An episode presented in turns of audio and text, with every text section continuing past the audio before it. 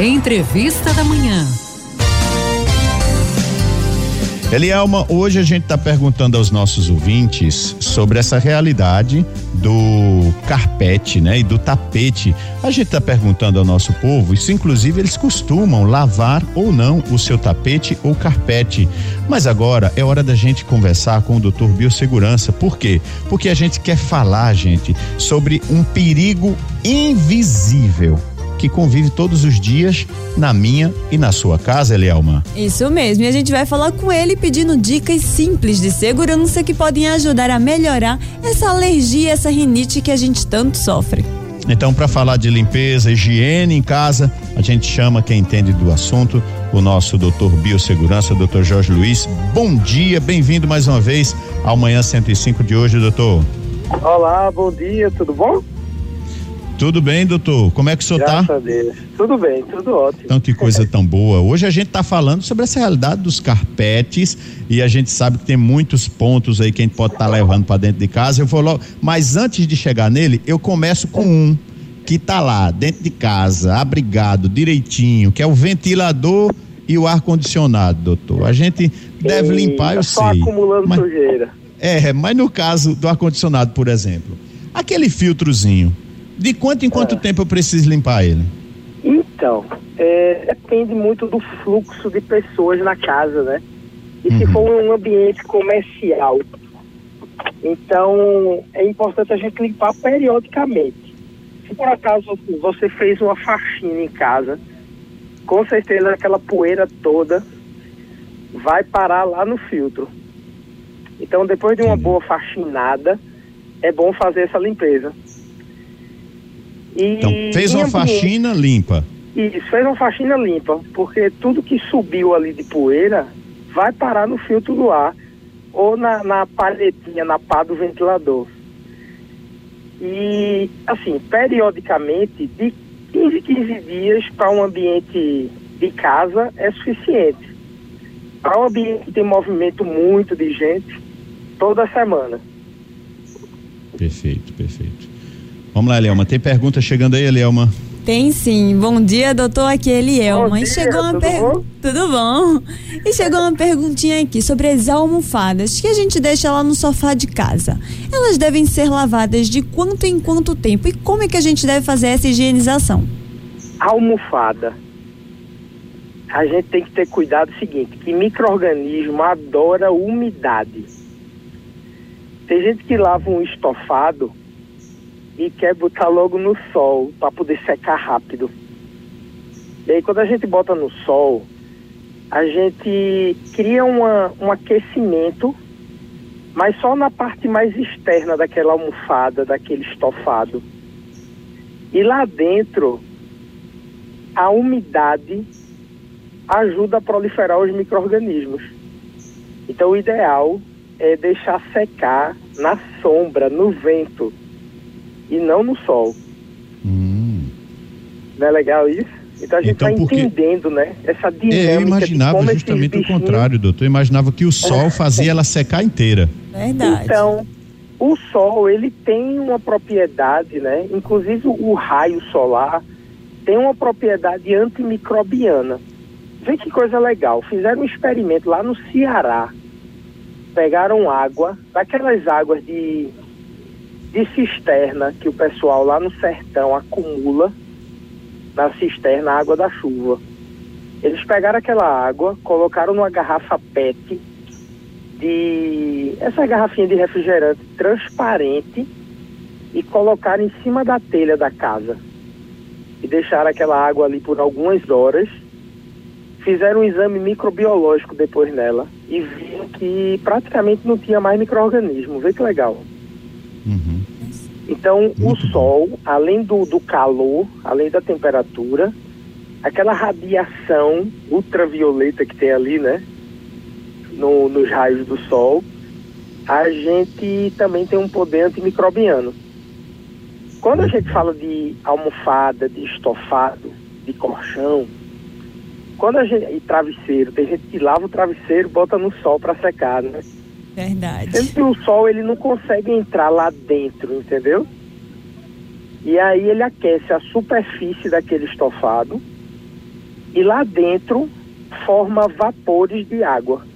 Quando a gente deita, a gente sua toda noite. Cerca de meio litro, vê? Meio litro, um litro, dependendo da pessoa.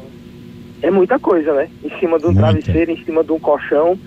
E essa umidade, para os micro-organismos, ela é essencial. Eles precisam dela para sobreviver.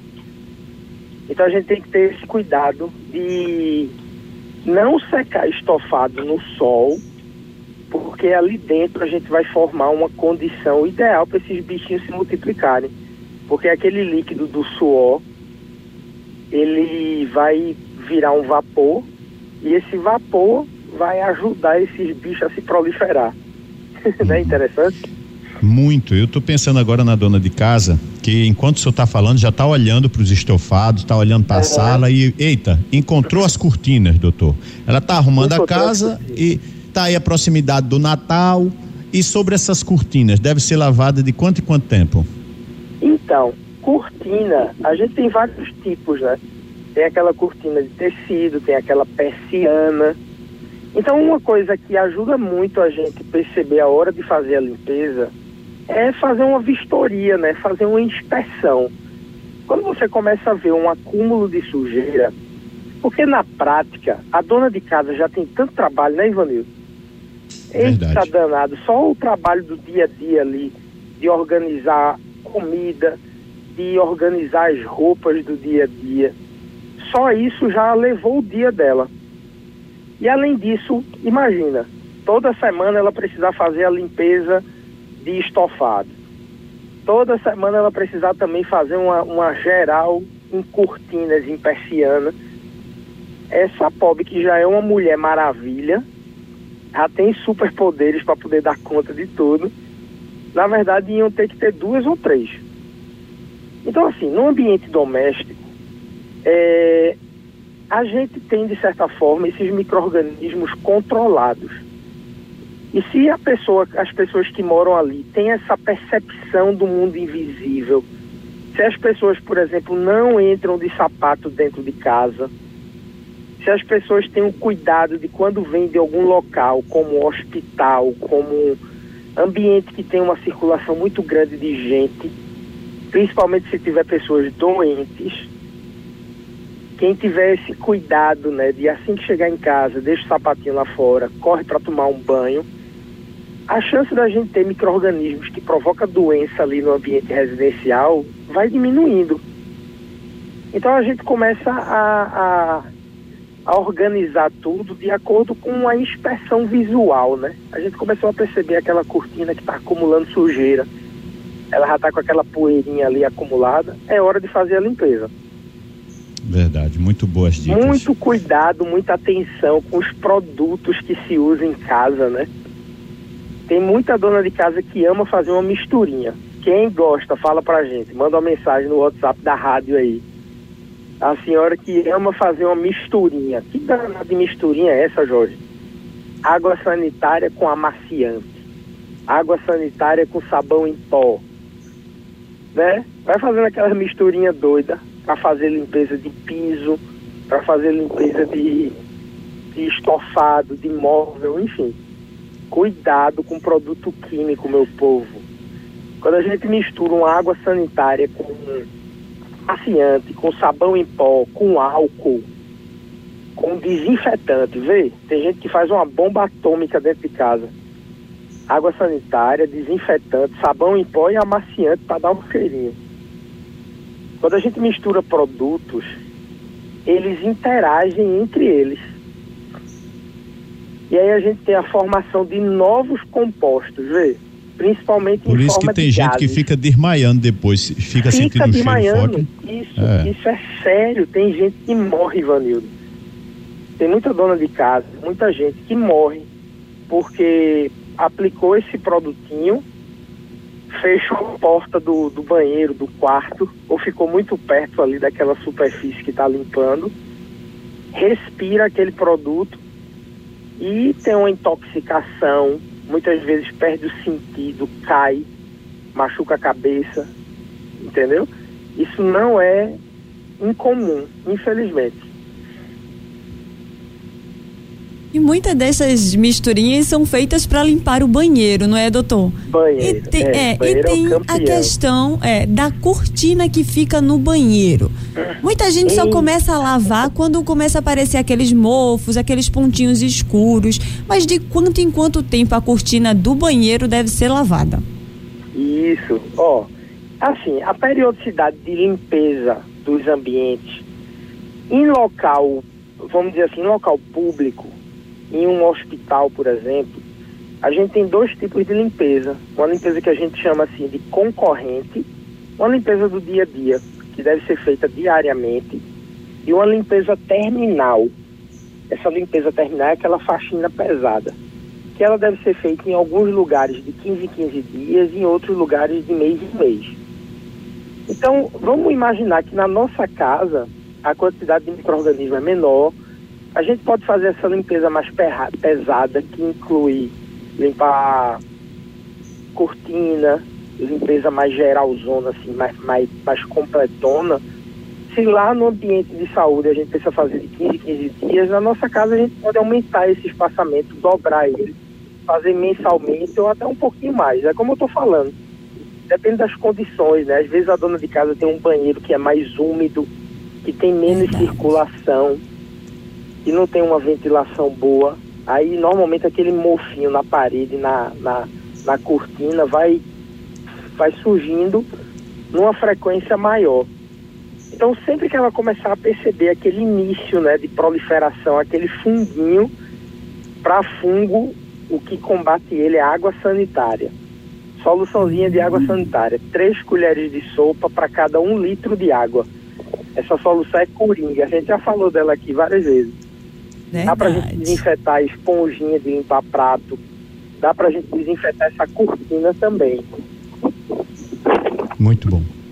Eu fico olhando aqui essa questão, enquanto o senhor vai falando, eu vou justamente pensando nessas realidades de tantos pontos importantes da nossa casa que a gente precisa de fato estar sempre se cuidando. Ah, Porque Isso. até mesmo eu digo o seguinte: quando a gente está na rua, e até vive na rua, a gente tem uma imunidade até melhor. Essa pandemia, ela nos deixou mais isolados. E claro também, além de tantas coisas, isso vai atingindo a nossa imunidade. Então, a gente fica privado de determinadas coisas, até brinco, até de determinados poluentes e bactérias que pode até reforçar o nosso organismo. Se eu tiver errado, o senhor me corrija. Mas quando a gente está dentro de casa, trancado, e a gente evita determinadas realidades, a nossa imunidade também vai por água abaixo. Aí eu volto para a realidade das almofadas. A gente falou sobre a questão de lavar, evitar colocar no sol, mas quando eu faço, por exemplo, tem uma senhora que disse assim, Vanildo, pergunte ao doutor, se borrifar uma misturazinha de bicarbonato com álcool, resolve na higiene das almofadas ou só lavando mesmo? Maravilha, maravilha. Então, na verdade, bicarbonato ele tem um poder importante porque ele absorve a umidade. Vê que coisa Uhum. interessante, né? Bicarbonato absorve a umidade. Se eu misturar bicarbonato com álcool, eita, estraguei o poder do bicarbonato. Então, assim, a dica é o seguinte: ela usar separado. Primeiro, ela espalha um pouquinho desse bicarbonato em cima da almofada, em cima do colchão. Espera um tempinho, umas meia horinha pelo menos, 40 minutos. Se ela conseguir esperar uma horinha, melhor ainda. Depois ela puxa aquele bicarbonato, pode ser com um aspiradorzinho de pó, ou pode ser batendo mesmo, porque ele absorveu a umidade que está profunda dentro daquela almofada. Depois, ela pode sim borrifar um pouquinho de álcool, e se ela quiser misturar o álcool com um pouquinho de amaciante, essa mistura não tem problema. Então ela pode fazer essa, essa borrifar um pouquinho, porque o álcool também tem essa capacidade de, de puxar um pouquinho a umidade. Então, sim, ela pode usar bicarbonato e álcool. Eu sugiro que use separado. Primeiro usa o bicarbonato, deixa ele agir. E uma dica para o bicarbonato que ela tem em casa é colocar um pouquinho no copinho de café na geladeira. Hum. O carbonato vai absorver aquele odor da geladeira, aquele cheirinho, que são pequenas partículas, né? Ele tem a capacidade de absorver também e melhorar muito aquele cheirinho de geladeira. Muito bom. Tem mais aí, Leelma? tem a enquete de hoje. Doutor, a enquete de hoje foi, foi falando sobre os tapetes e carpetes que ficam ali na entrada de casa. Mas a gente quer saber do senhor, de quanto em quanto tempo tem que ser lavados eles? Menina, aquele carpete que fica na entrada de casa, aquele bicho dá trabalho para limpar, né? Muito. Porque, na verdade, vê, se a gente lava ele, tem aqueles que são de, de vinil. Aquele é bacana, porque a gente consegue higienizar aquele sim, né? Aquele você botou embaixo de uma torneira, lavou ele com uma escovinha, com sabão amarelo, qualquer tipo de sabão, na verdade, né? A gente consegue fazer uma limpeza dele. Já aqueles que são de palha, né? Tipo uma palhazinha de coco, que a gente esfrega assim, aquele ali para lavar é praticamente impossível, né? Então, borrifar uma soluçãozinha de água sanitária naquele, a gente garante uma desinfecção dos micro-organismos que porventura estão ali. Então, isso, né, aquele negócio, novamente entra na, na situação da, do uso como está sendo usado esse tapete, né? Tem muita gente, a frequência é muito grande de pessoas que pisam ali.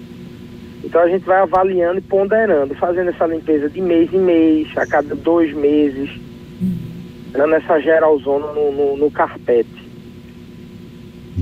Muito bom, muito bom. Doutor, tem uma pergunta que chegou aqui, o nosso tempo já acabou, mas eu vou só Ei, atender. Uma, já acabou aqui, mas vou atender uma pessoa que colocou, deixa eu achar aqui, a Brena de Santa Amaro. Doutor, eu tenho mania de misturar água sanitária com desinfetante. Essa mistura Eita, dos dois Brena. tem algum problema?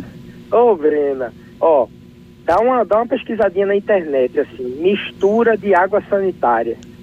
Ela vai ver que quando mistura água sanitária com desinfetante, produz um, uma substância química nova. E essa uhum. substância química nova, ela se espalha em forma de um gás. É aquilo uhum. que dá uma tonturazinha quando ela mistura e joga aquilo no piso do banheiro e fecha a porta. E lembrem, essa tonturinha pode provocar inclusive sua morte. Pode deixar você tonta, pode deixar você enjoada, pode fazer você vomitar. Então, não mistura, passa um produto, deixa ele agir, remove ele, depois passa o outro. Misturar não potencializa o poder do produto. Pelo contrário, você está colocando em risco a sua saúde. Muito bem, obrigado, doutor. Olha, como eu disse, o senhor, o tempo da gente é crudelíssimo, é de matar a gente. Eu peço que o senhor faça suas considerações finais e também eh, onde é que a gente lhe acha, reforça aí as redes sociais para continuar esse papo. Eu tenho produzido conteúdo ali no Doutor Biossegurança, lá nas redes sociais, no Instagram principalmente. Meu povo, a mensagem que eu quero deixar assim é: temos convivido né, com esse vírus há quase dois anos a gente está vendo a Europa, a China, novamente em situação delicada. Muitas cidades hoje estão em lockdown. E aqui no Brasil, normalmente as coisas acontecem dois, três meses depois de quando acontece lá fora. Então, existe sim a possibilidade, mesmo a gente estando com uma boa taxa de vacinação, já existem né, é, rumores de uma nova variante, uma chamada Delta Plus, e a gente precisa se proteger. Então, tudo que vocês estão aprendendo aqui nesse nosso quadro de como se proteger serve para a gente se proteger de, de, basicamente de todos os micro-organismos, incluindo esse danado desse vírus que a gente está doido para embora, mas ainda é necessário cuidado. Então, cuidado das festas de fim de ano, cuidado no seu dia a dia que a gente vai vencer isso. Muito obrigado, doutor, e até a Eu próxima. Valeu, tchau, tchau.